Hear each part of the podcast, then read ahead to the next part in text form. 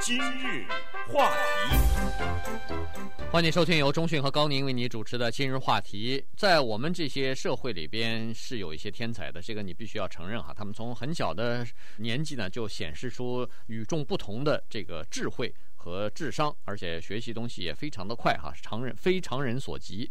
这个我们必须承认，但是呢，他们生活的那个年代，或者是他们周围的一些人啊，对他们有的时候不太了解。那么，同时也必须要承认，有些天才他们的人格上是有缺陷的。所以，今天呢，我们就来跟大家来讲这样几个天才的故事。嗯，其中之一，大概在美国很有名的就是一个人，叫做 Bobby Fischer 哈。他最有名的事情呢，大概就是两场大战。一九六七年，他在美国进行的一场国际象棋的大赛。一九七二年。呃，在俄国和俄国的这个象棋大师呢，又进行过一场这个殊死的搏斗。对，那么这个话题主要是从三本书讲起来的哈，就是在最近的这一个月里面呢，连续出来了三本书，讲了在人类的历史上的三个天才。当然，天才不只是三个，但是三个呀，呃，这三个天才都很具有特色哈。他们并没有改变人类的命运，并没有呃推动历史的前进，但是呢。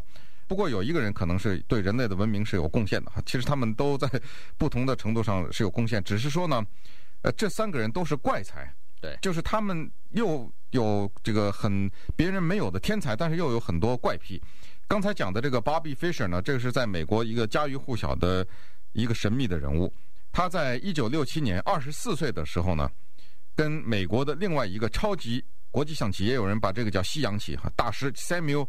Reshevsky，这一听这是个东欧人哈，这这是从那边大概过来的哈。一九六七年的时候呢，跟 Reshevsky 一场大战。当时呢，比赛开始的时候，按照比赛的规则是有一个钟表，你走完一步以后，你就按下这个表呢，时间就算在对方了。到点如果你没走，就是判负啊。这两个人是现实的一个比赛。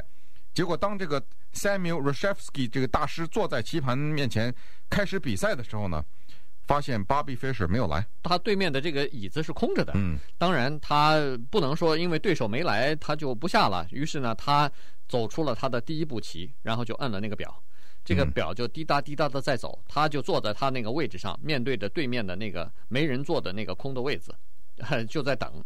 结果据说到最后只差五分钟，这个整个比赛就结束的时候，嗯，Bobby Fischer 呢不知道从哪儿晃晃荡荡的。上来了，嗯，上来以后，在椅子上面坐下来以后，就以这个迅雷不及掩耳之势啊，咵咵咵的走出许多步妙招来。不是他这样，反正不是我只剩五分钟了吗？对，我就在五分钟之内。不是你，只要你下一步我就下，你下我就下。可是你在思考的时候，我也可以思考啊，因为是用你的时间的，对吧？对，所以呢，在这种情况之下呢。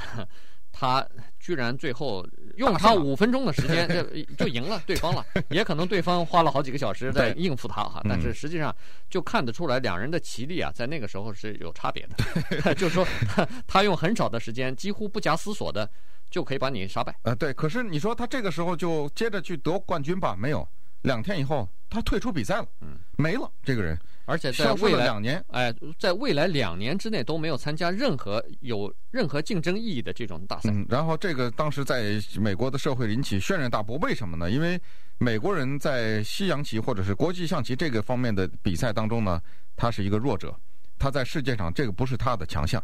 实际上，任何的棋类他都不是强项，所以突然之间在自己的国家的弱项里面出了一个天才，那大家是对。民心是鼓舞很大的，那这不是就说明好像我们在各方面都很强哈？所以给这个 Bobby Fischer 放了很大的希望在他身上，但是他用他的天才证明啊，普通老百姓的那些想法呢，放在他身上不适用。我赢了我就赢了，没了我就。然后呢，一晃呢到了一九七二年，在一九七二年的那场比赛可比一九六九年那个意义重大多了。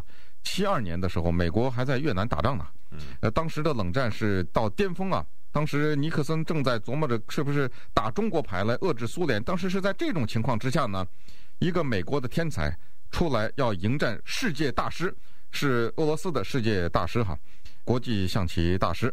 呃，当时呢这一场比赛被认为是决定冷战胜负哈，那个家伙叫做 Boris Spassky 啊，国际象棋大师呢，两个人就拉开了战幕。但是这场比赛呢，结果是叫做。非常的平淡，因为 Bobby Fischer 上去以后，三下五除二就把那个大师给斩掉了。所以这个其实美国人非常看重的原因，就是这实际上是两个阵营之间的大战啊。这个已经不是一个局限在一个国际象棋这么一个简单的体育项目上了，而是变成两国实力的和文化的较量哈。然后还是呃看看到底怎么样。结果 Bobby Fischer 一下又赢了，所以他实际上在这本书里头啊，这本书的名字叫做 Bobby Fischer Goes to War，嗯，这个是 Bobby Fischer 去打仗，哎，去打仗。呃，结果呢，在这里头呢，记述了许许多多这种下棋方面的这个非常精彩的片段哈，让你栩栩如同如生的看到了。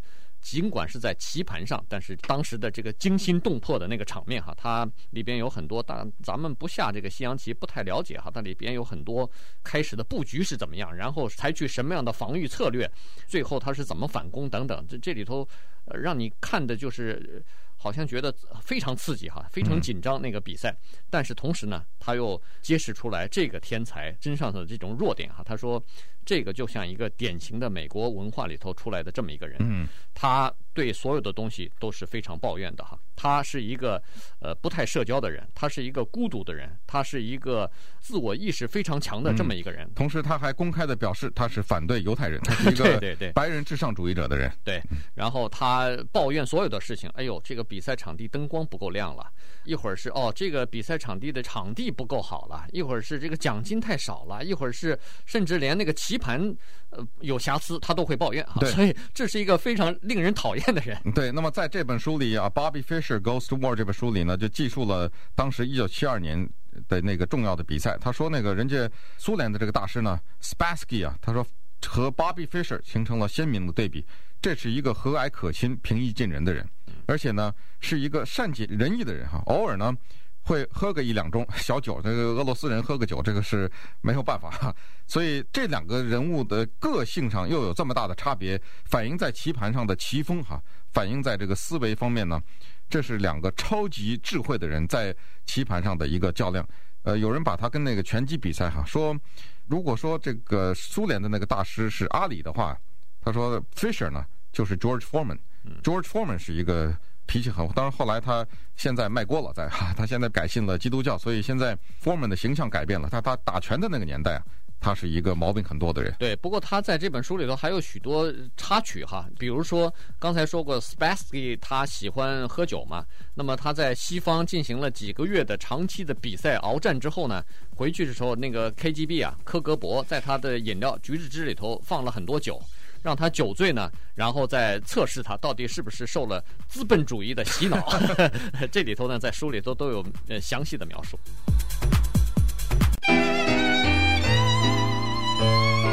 今日话题，欢迎您继续收听由中讯和高宁为你主持的今日话题。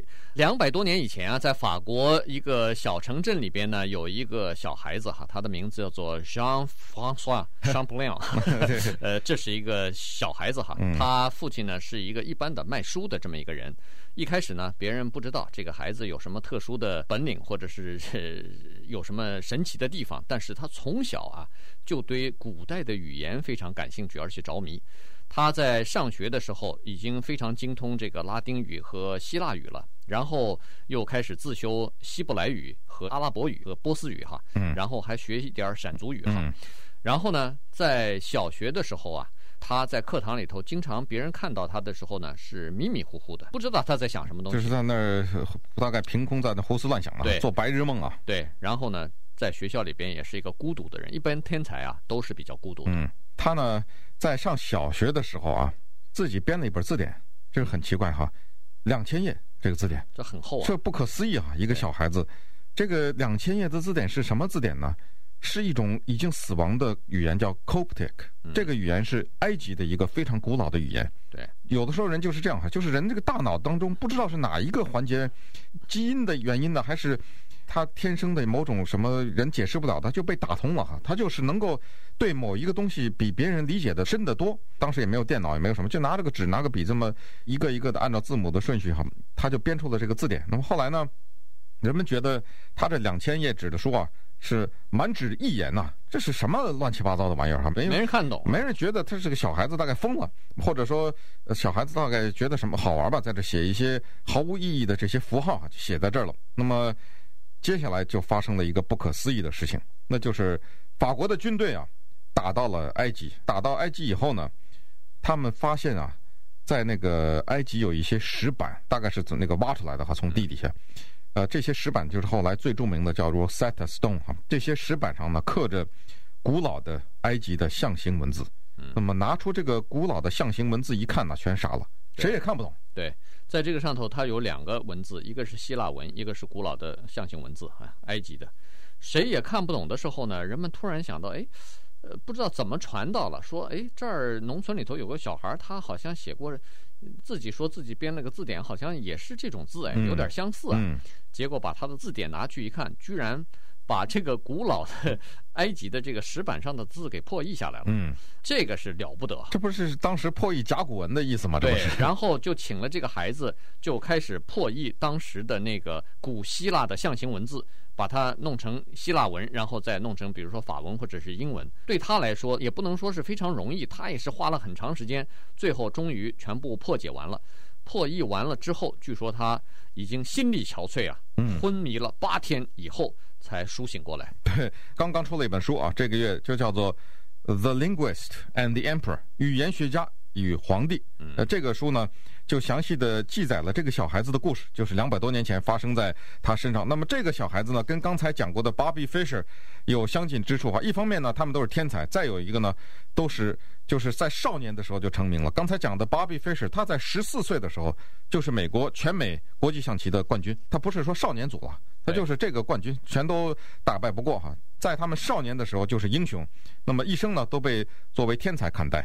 但是接下来讲的这个孩子呢，他没有作为英雄。这个孩子呢，是就是现在还活着的一个人哈，就是九十年代在密西根州的这个农村里也是郊区呢，有这么一个小孩子叫 David。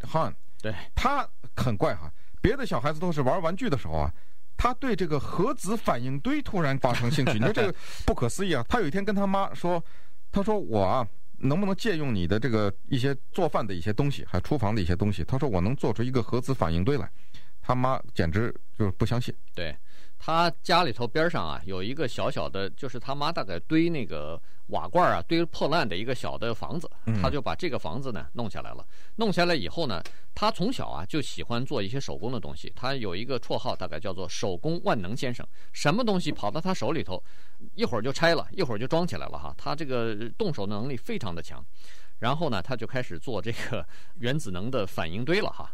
一些原子的就放射性的元素怎么办呢？哎，你别看他有办法，比如说那个土元素哈，它可以从有些手表啊，它不是那个指针是闪光的嘛，嗯，它可以从那个指针的那个闪光夜间发光的那个里头呢。拿到这个土元素，比如说还能拿到拿到煤，拿到雷，对，都能拿到。对，呃，雷元素好像又是从哪儿哪儿哪儿弄来的哈，就是从那个什么警报器里头弄来的。反正 反正不管怎么说呢，它都把这些元素都弄来了，而且呢，它可以用这个土法把这些元素提炼出来。嗯。好像对他来说，这个简直是信手拈来。对，那么这个 David Hunt 的故事呢，记载在这样一本书里，刚刚出来哈，叫做《Radioactive Boy Scout》，一个 带辐射的童子军。那么后来呢，怎么发现的呢？就是后来觉得不对了，他妈妈觉得也不对，后来他邻居也觉得不对，告诉那个一些当地的官员了。那么呃，密西根州的卫生官员就来了哈，就到他他们家里的后院的那个小的存放的小仓库里去看。哎呦，一进去这里的温度。一百多度啊，嗯，因为他那个已经开始发生这个 核子反应了，他这个，哎呦，他当时给吓坏了，那么立刻呢就把这个小孩子给保护起来，因为觉得这是一个天才嘛，这个时候呢就对他进行培养，但是呢，他也是一个怪才，后来他就参加了美国的海军了，对，到了美国海军呢是专门放在美国的 USS Enterprise 这个航空母舰上面呢做这个核子方面的企业号嘛，哎，企业号，企业号航空母舰。呃，上去当水手，对，但是人家大概知道他动手能力很强，所以呃，坚决禁止他进入到那个机房里头。这个是一个很大的浪费，我觉得。对，但是没办法，他现在就是说看了这三本书以后，你突然发现天才的结局几乎都不太好。那个刚才所说的那个法国的小孩子，一七九零年，两百年前的那个天才，语言天才，四十岁的时候就英年早逝。所以看完这些书之后呢，突然有的时候发现哈，像我们这样傻乎乎的做人，实际上也是一种幸福。